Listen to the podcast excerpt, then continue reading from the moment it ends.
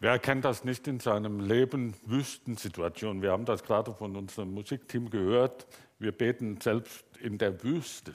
Wüste ist ein Stichwort, was mit Trockenheit zu tun hat. Ist ein Wort, was uns nicht so gefällt. Der Reiz einer Wüste liegt ja nicht darin, dass wir gerne in eine Wüste wollen, sondern wir wollen aus der Wüste herauskommen. Und wenn es heute um dieses Thema äh, Weiterbeten äh, geht, da werdet ihr gleich schon feststellen, äh, dass es auch um einen Bibeltext geht, der sich in einer Wüste abspielt. Ich habe diesen Text gewählt, weil ich, weil ich genau weiß, dass eine der wichtigsten Fragen und der Hauptfragen von Christen überhaupt darin besteht, warum hört Gott nicht meine Gebete? Ja, wir machen alle die Erfahrung, dass Gott hier und da ein Gebet von uns erhört. Aber die Erfahrung meines eigenen Lebens ist doch, dass ich oft den Eindruck habe, dass ich bete und bete und bete und irgendwie klappt das nicht mit dieser Erhörung, wie ich mir das vorstelle, wie Gott zu antworten hat. Warum gehört, hört Gott mein Gebet denn immer nur so als ob er so nach, nach einem Würfelspielsystem vorgeht. Und wir sind alle verplext, dass unsere Kinder beten und sagen, lieber Gott, schenk doch, dass heute die Sonne scheint, dass ich ins Schwimmbad gehen kann und schon strahlt die Sonne. Und wir beten jahrelang um die, um die Gesundheit einer lieben Schwester, die fünf, sechs Kinder hat, die an Krebs erkrankt ist und wir denken, Gott rührt überhaupt keinen Finger. Wir beten wie die Weltmeister, wir schicken die Mails durch alle Welt.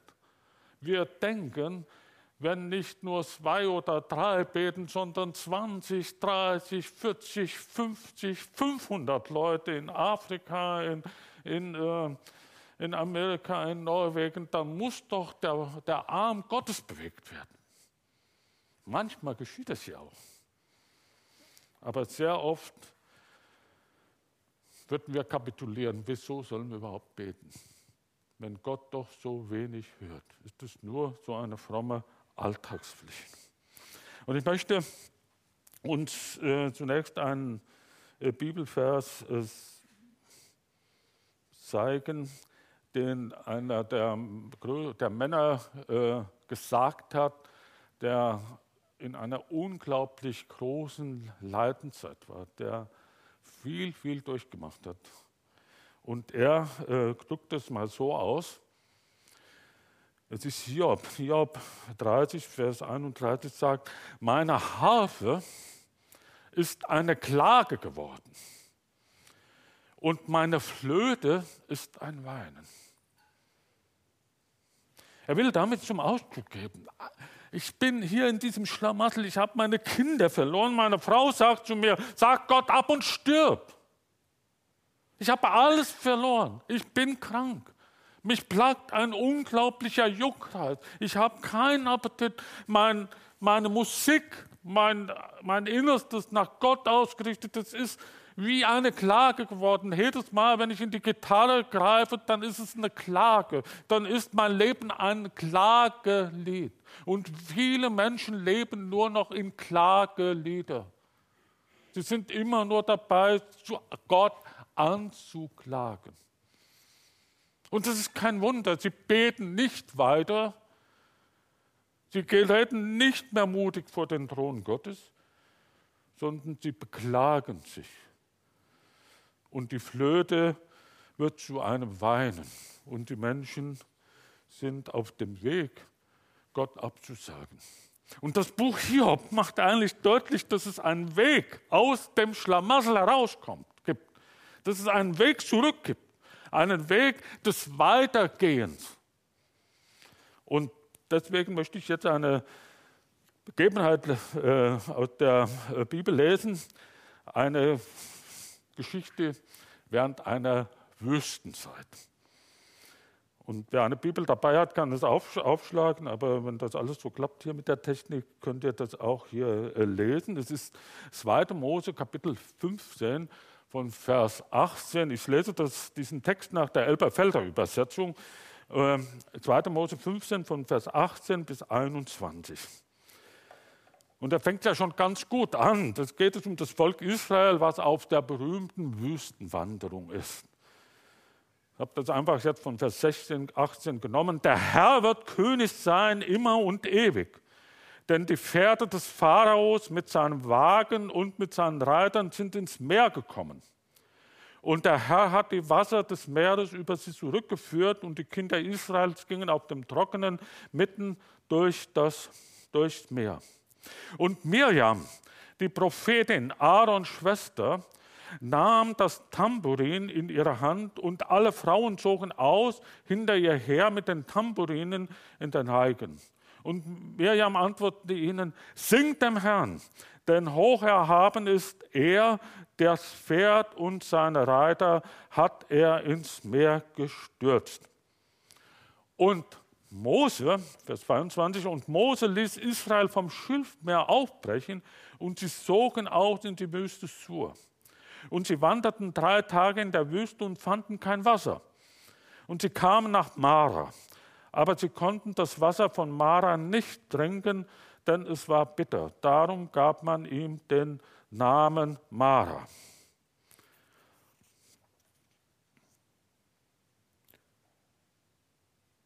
Vers 24, und das Volk murrte gegen Mose und sprach, was sollen wir trinken? Und er schrie zu dem Herrn, und der Herr wies ihm ein Holz und er warf es in das Wasser, und das Wasser wurde süß.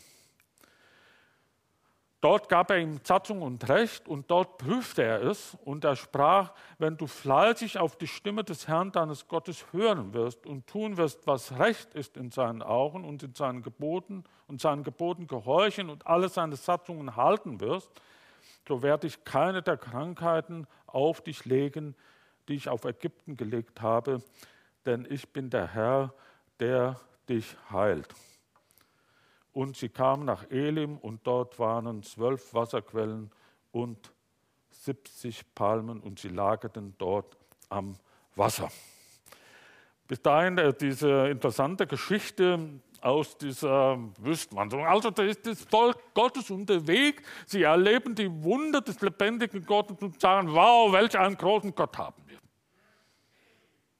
Das ist ja oft der Anlass, weshalb Menschen überhaupt Gott finden.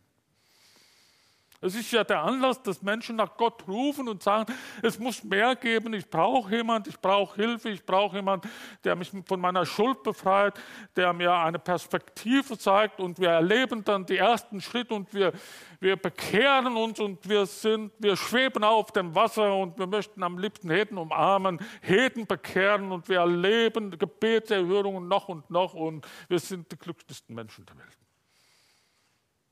Und dann kommen die ersten tiefen Täler, so und wir, wir jausten wie das Volk Israel, der Herr ist König immer und ewig. Und am liebsten hätten wir, dass unser Leben nur durchzogen wird von solchen Sätzen, der Herr ist König immer und ewig, immer und ewig, Halleluja, der Herr ist bei mir. Ich spüre ihn, ich merke ihn, ich sehe ihn, ich erlebe ihn. Und dann stimmt Mirjam, die Prophetin, mit den anderen Frauen ein in das Tambourin und sie loben und preisen den lebendigen Gott. Das ist die eine Erfahrung. Und ich muss sagen, ich liebe diese Erfahrung von ganzem Herzen. Ich will sie gar nicht missen. Ich strecke mich danach aus, dass ich den lebendigen Gott so erleben will. Und dann heißt es hier so fast so sang- und klanglos geht es weiter und sie gingen in die Wüste Sur. Und es dauerte keine drei Tage, und ich weiß nicht, ob ihr schon einmal drei, drei Tage ohne Wasser ausgekommen seid.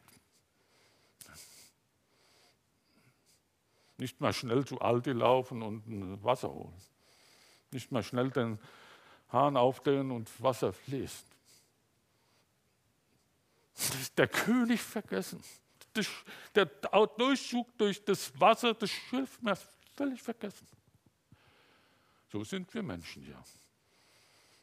Wir sind in einer, einer Verzweiflung und äh, Hermann Grönemeyer sagt in einem seiner Lieder, in einem Refrain, äh, als er seine Frau verloren hat, das Leben ist doch nicht fair. Das Leben wirklich fair. Ist Gott fair in meinem Leben? Ist es? Muss er, wenn er mich doch durch das Schilfmeer hindurchbringt, muss er mir doch auch Wasser zu trinken geben. Wieso macht Gott das nicht sofort, jetzt gleich?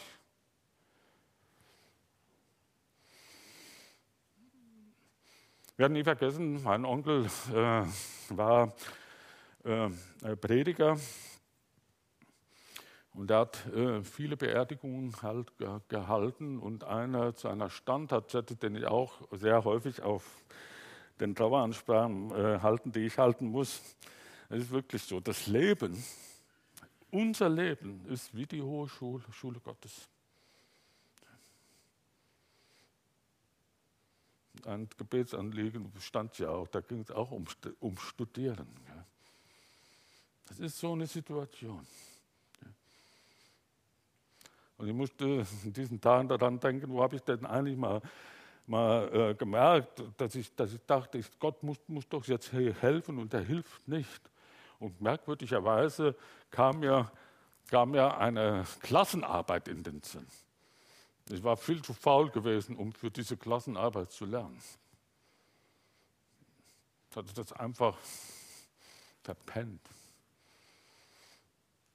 Und dann habe ich gebetet Herr Jesus, schenkt doch, dass ich trotzdem irgendwie durch diese, durch diese Prüfung hindurchkomme.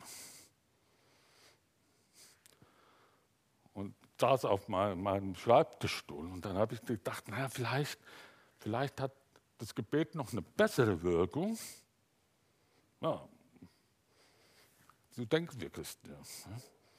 Wir denken, das Gebet hat eine bessere Wirkung, wenn ich jetzt mich niederknie und das Gleiche noch einmal bete, was ich vorher auf dem, auf dem auf Schreibtischstuhl gebeten habe. Wir denken, Gott muss doch noch gnädiger sein, wenn ich jetzt noch mich niederknie und oder die Hände hebe oder weiß ich was mache.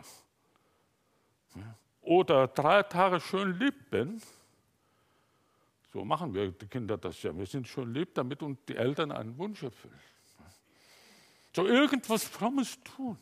Will damit das kninde Gebet oder das alles gar nicht ab, abschmälern. Aber die, diese, diesen Moment zu sagen, jetzt muss doch irgendwie was passieren, als ob sie schreien, Miriam, bring das Tambourine. Versteht ihr? Bringt die Musik. Komm, lasst uns singen, lasst uns machen, damit Gott hört.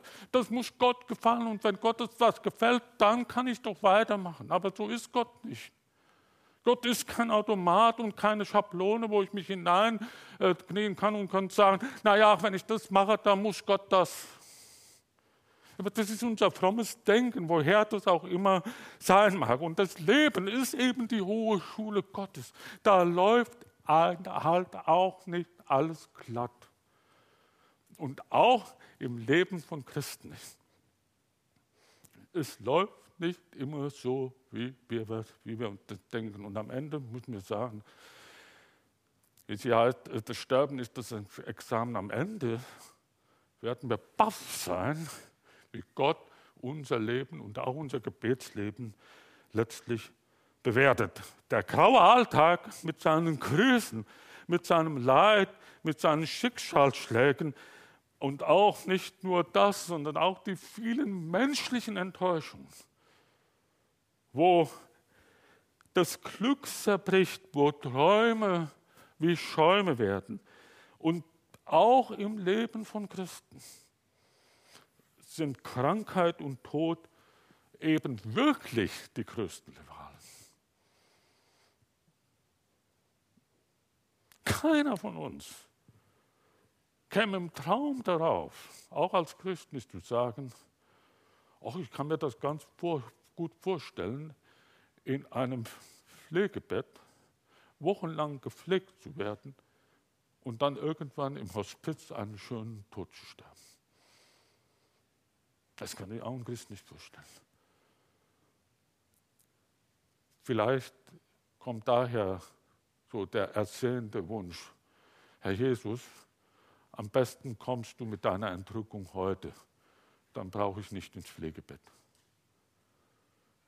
Und nicht der eigentliche Sinn, der hinter der Wiederkunft von Jesus Christus steht. Wir wollen das alles nicht. Und wir haben manche Leute gesagt, auch Christen, die haben mir gesagt, ich bete darum, dass, ich, dass Gott es doch schenken möchte, dass ich im Schlaf sterbe, damit ich, ja.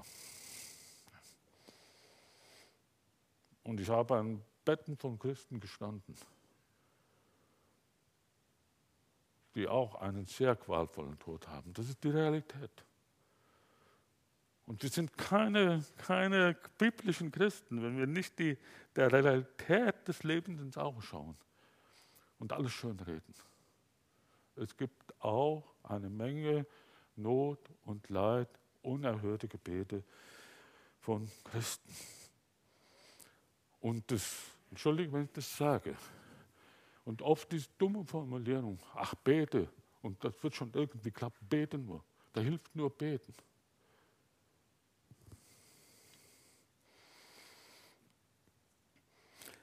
Ja, die Kinder Israels sind unterwegs und äh, die kommen in diese Wüste und sie kommen nach Mara und Mara heißt, so heißt es hier in der äh, Heiligen Schrift, Bitterkeit.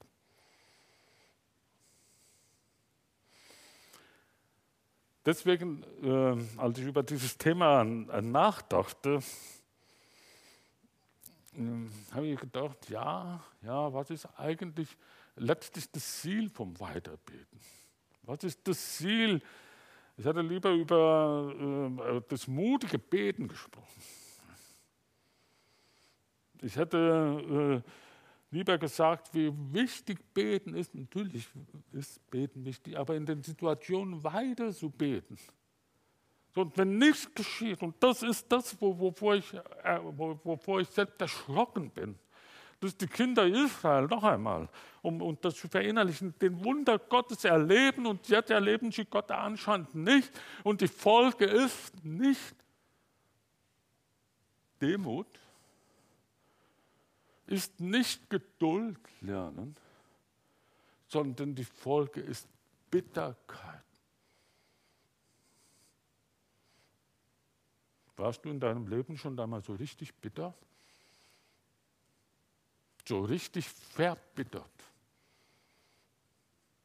Und die Bitterkeit ist wie, wie so ein Stopfen, der den Kanalfluss von Gott zu mir einfach zum Erliegen bringen. Bitterkeit in unserem eigenen Leben. Ich will jetzt keine Wertung von Sünden nehmen, aber ich glaube, dass Bitterkeit etwas ist, das unser ganzes Leben wirklich verbittert. Paulus sagte einmal zu Simon, der, in der Apostelgeschichte, Simon, der, der, wollte unbedingt den Heiligen Geist haben. Ich sage mal mit, mit, einfachen Worten, er ging zu Paulus und sagte, ich will auch den Heiligen Geist haben, ich gebe dir Geld. Und da sagt Paulus, ich sehe, dass du in Galle der Bitterkeit bist und in den Fesseln der Ungerechtigkeit. Wenn Gott also unser Gebet anscheinend nicht erhört, ist eine der größten Falle, dass wir verbittert werden. Nicht dass, wir, nicht, dass wir plötzlich ungläubig werden, nee, wir werden bitter und beginnen nach Gerechtigkeit zu rufen und landen in den Fesseln der Ungerechtigkeit. Das ist das Fatale an der ganzen Geschichte. Das ging mir ähm, Hals und Kalt den Rücken herunter, als ich, als ich über diese beiden Begriffe nachdachte. Was, was geschieht, wenn ich einfach nicht weiter bete? Dann kann es sein, dass mein Leben verbittert wird und ich in allen Dingen herumnörgle und meine eigene selbstzufriedene Gerechtigkeit aufbauen. Denn unsere eigene selbstzufriedene Gerechtigkeit ist Ungerechtigkeit. Wir bewerten plötzlich alles mit nach unserer eigenen Sicht. Und das ist das Schlimmste, was uns passieren kann. Und wir werden völlige, ungenießbare Zeitgenossen.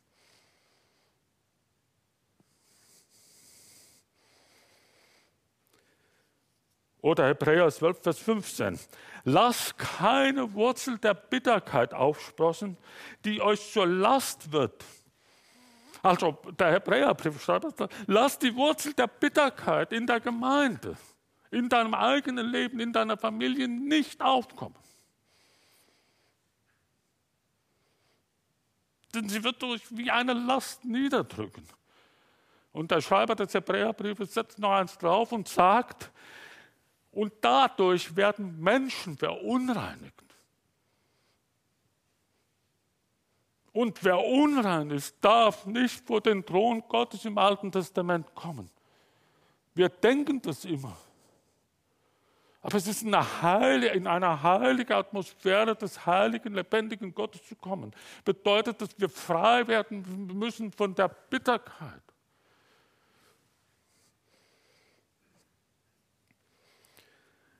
Das ist Mara. Ja. Ich habe dann darunter, dass in der äh, griechischen Übersetzung des Alten Testamentes hier an dieser Stelle steht das Wort Pik, äh, Pikria. Diese Worte habe ich jetzt, habe ich das Wort genommen, was ich gerade in diesen beiden äh, verlesenen oder genannten Zitaten äh, verwendet habe. Und das heißt, zu Deutsch könnte man sagen, äh, Bitterkeit ist spitz, ist etwas Scharfes, es sticht, es schneidet. Und dadurch, durch diese Bitterkeit, verändert sich in unserem Denken etwas, das unsere Empfindungen gegenüber Gott anders werden. Die Bitterkeit sorgt dafür, dass ich mich abgrenze von dem Wirken Gottes. Ich lasse Gott gar nicht mehr an mein Leben heran, auch als Christ nicht mehr. Gott wird zu einem abstrakten Wesen.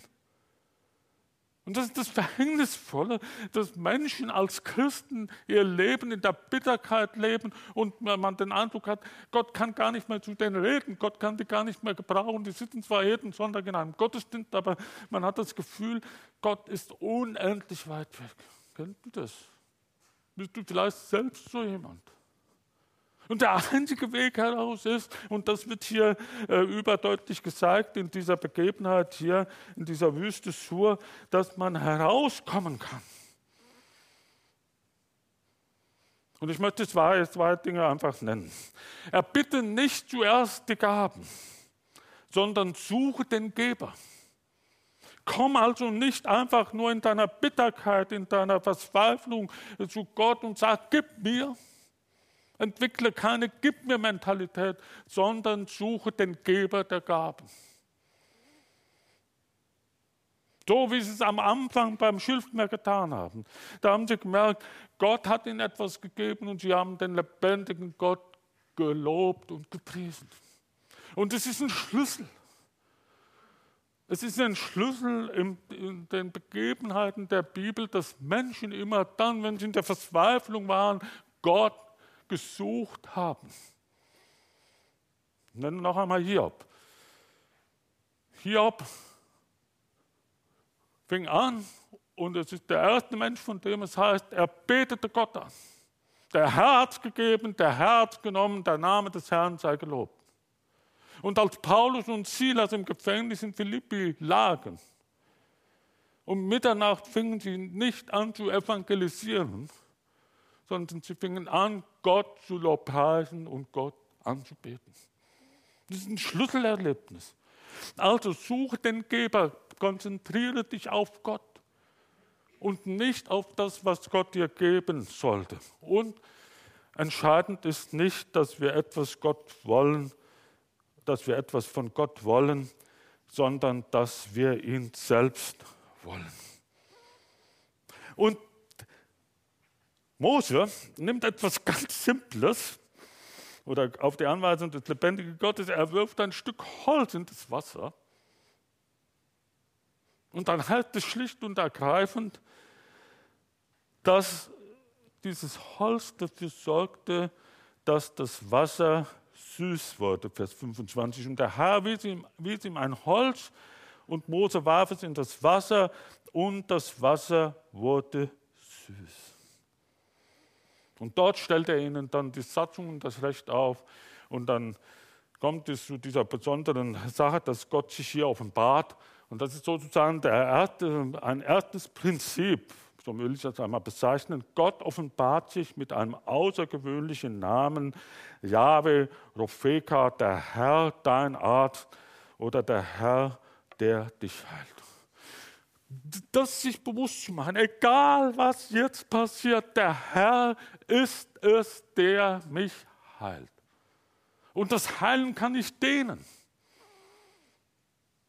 Als ob ich sagen will, die erste Gewissheit, auch wenn Gott mein Gebet momentan anscheinend nicht erhört, zu sagen, ja, ich will Gott, diesen Gott, der mein Heiland ist. Und ich möchte einfach mal in den Begriffen des Alten Testamentes bleiben. Wir können das sehr schnell auf das Neue Testament äh, umdeuten. Aber sich bewusst zu machen, Gott heilt das bittere Wasser durch ein Stück Holz auf einem Weg, worauf ich nie gekommen wäre. Ich hätte eine Palette Zucker bei Lidl bestellt und hätte das da reingeschüttet. In der Hoffnung, dass was passiert. Aber auf ein Stück Holz wäre ich meinen Lebtag nicht gekommen. Aber Gott kommt auf solche wunderbare, spektakuläre und herrliche Dinge. Gott sorgt. Und das ist das Wunderbare, was wir in unserem Leben wirklich erleben können. Zu sagen, jawohl, das Erste, was ich lernen will, trotz all dem, wenn, wenn die Warum-Fragen des Lebens kommen, ich halte an Jahwe Ropheka fest, der Herr ist mein Heiland, der Herr ist mein Arzt. Das zweite Prinzip habe ich einfach mal so zusammengefasst. Gott lässt Unsicherheiten und Fragen in unserem Leben zu. Er erklärt uns nicht alles sofort. Manche Antworten werden wir auf der Erde einfach nicht erhalten. Da können wir noch so viel beten und ringen und spekulieren und alles. Manche Sachen werden wir in diesem Leben keine Antwort bekommen. Das ist eine Tatsache. Und die muss ich mir aber immer wieder, wieder selbst, selbst äh, sagen, ja, ich habe Fragen, aber Antworten finde ich nicht auf alle meine Fragen. Es gibt Fragen ohne Antwort und es gibt auch Leid und Krankheit ohne Gesundheit. Und es gibt auch den plötzlichen Tod ohne, ohne sofortige Auferstehung.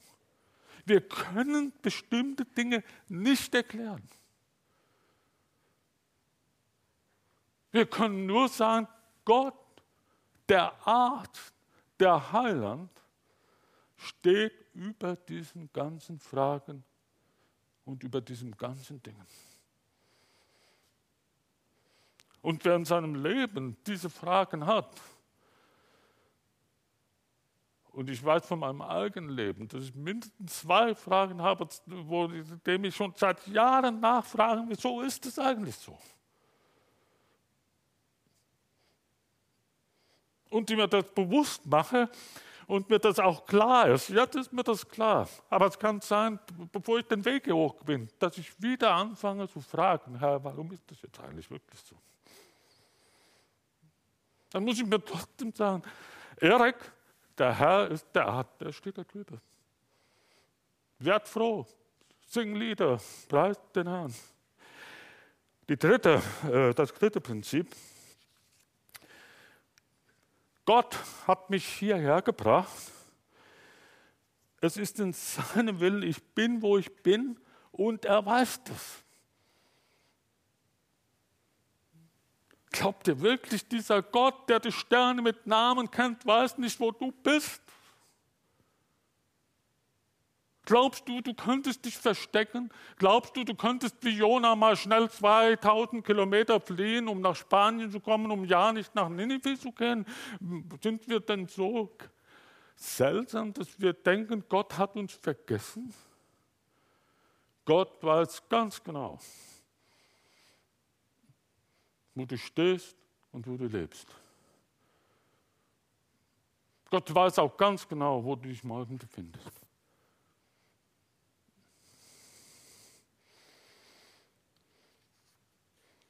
Das vierte. Auch der hört sich sehr fromm an und es ist ja auch sehr fromm. Gott hat einen wunderbaren und einzigartigen Plan für mein Leben. Er überblickt alles. Jetzt komme ich ins Neue Testament. Glaubt ihr, dass Jesus Christus, der Sohn des lebendigen Gottes, das geglaubt hat? Glaubt ihr, dass Jesus Christus geglaubt hat, Gott hat einen wunderbaren und einzigen Plan für mein Leben und er überblickt alles. Wir würden alles sagen, ja. Und auch wir. Und das Leben des Herrn, Jesus, er starb nicht, entschuldigt, ich sage das in aller Ehrfurcht, nicht mit im hohen Alter in einem Pflegebett.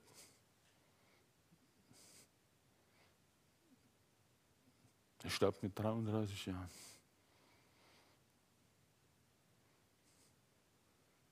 Und ich sage das auch in aller Ehrfurcht. Hat er bei seinen Jüngern auf dem Sofa, auf dem Chaiselong im Passerzimmer gesagt, ah wunderbar, jetzt ist es gleich soweit. Ach wunderbar, jetzt gehe ich gleich in den Himmel. Nee. Der nimmt drei seiner besten vertrauten Jünger mit in den Garten Gethsemane. Der erweist sich als den Heiland, indem er den Markus das Ohr nochmal anheftet, das sein, der Petrus in seinem Übereifer abgeschlagen hat. Und der Jesus ist dort und er möchte eigentlich mit seinen Jüngern beten, ja, weiter beten, aber diese drei Jünger sind so müde.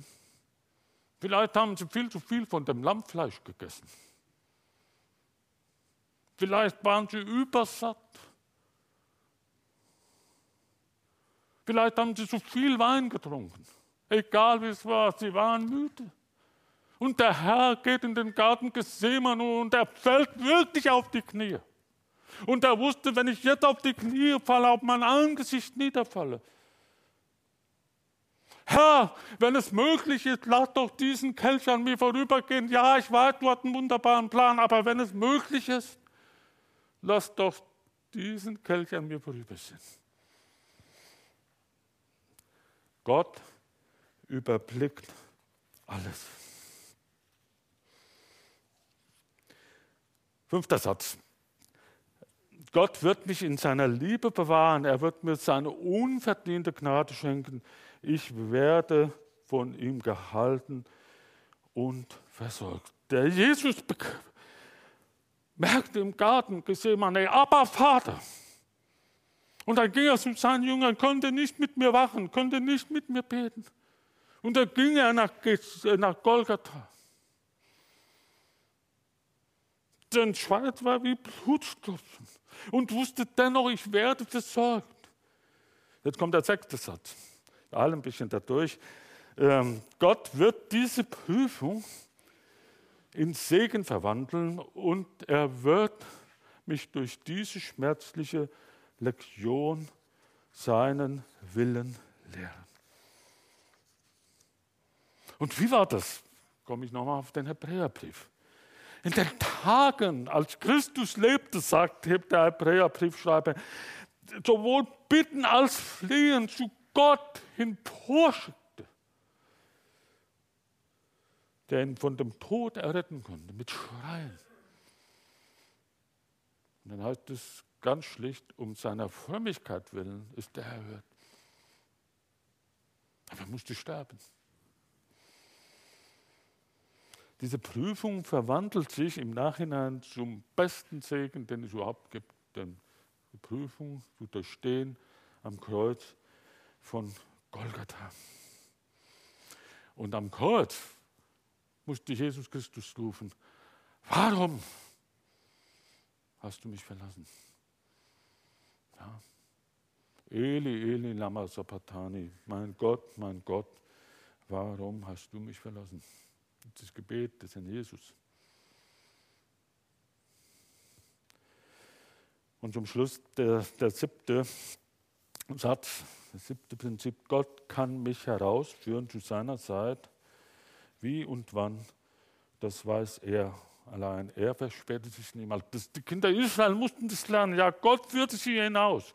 Aber auch das war schnell vergessen. Dann ging es wieder durch die, durch die Täler. Das ist eine, eine, eine spannende Angelegenheit, das Volk Israel in der Wüstenwanderung 40 Jahre hindurch zu begleiten. Aber eins ist ganz sicher, am Ende führt Gott heraus zu seiner Zeit. Und ich wünsche uns so sehr, dass wir bei diesem Gedanken, dass dieser Jahwe Opfeka, der Herr unserer Art, derjenige sein wird, wenn wir ihn eines Tages sehen werden. Und ich glaube, manchmal dann werden sich alle Fragen, die wir in unserem Leben stellen würden, in einem Chaos, in einem Augenblick lösen.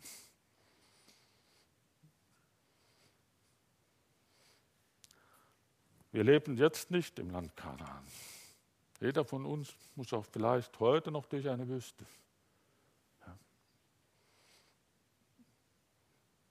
Eine und eine gute eine Schwester, die wir kennen, wird auch heute nach Kiel ins Krankenhaus müssen.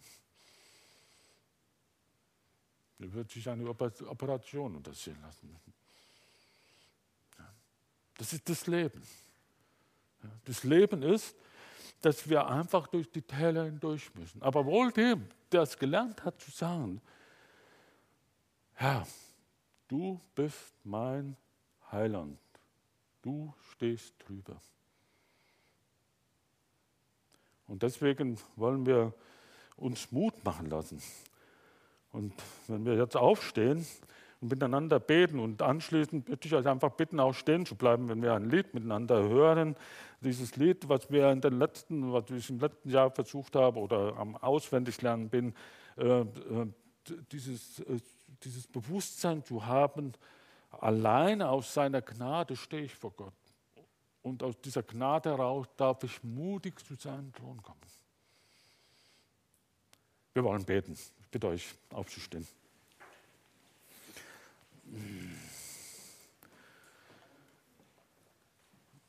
Herr Jesus, wir wollen dir von ganzem Herzen danken, dass du in der ganzen Menschheitsgeschichte uns immer wieder punktuell zeigst, dass Menschen in ihren Nöten und in ihren Warum-Fragen und in ihrem Nicht-Weiterwissen sich an den lebendigen Gott gewandt haben. Und du hast es selbst getan. Garten Gethsemane, am Kreuz von Golgatha, du bist unser größtes Vorbild. Und jetzt bist du derjenige, der am Thron der Gnade für uns antritt. Und es ist ein Vorrecht als Kinder Gottes, als deine Jünger, als deine Gemeinde vor deinen Thron zu kommen, um zu wissen, dass es der beste Ort ist, wo wir Gnade empfangen können für unser Leben. Und Herr, ich möchte dich für jeden Einzelnen bitten, der hier zuhört, der hier zusieht, dass er sein Herz frei macht für dich und du ihm wirklich den Lichtstrahl der ewigen Herrlichkeit in die dunklen und trüben Stunden seines Lebens sendest und er neu froh wird und mutig weitergeht und mutig weiter betet. Gepriesen und verherrlicht sei dein Name. Amen.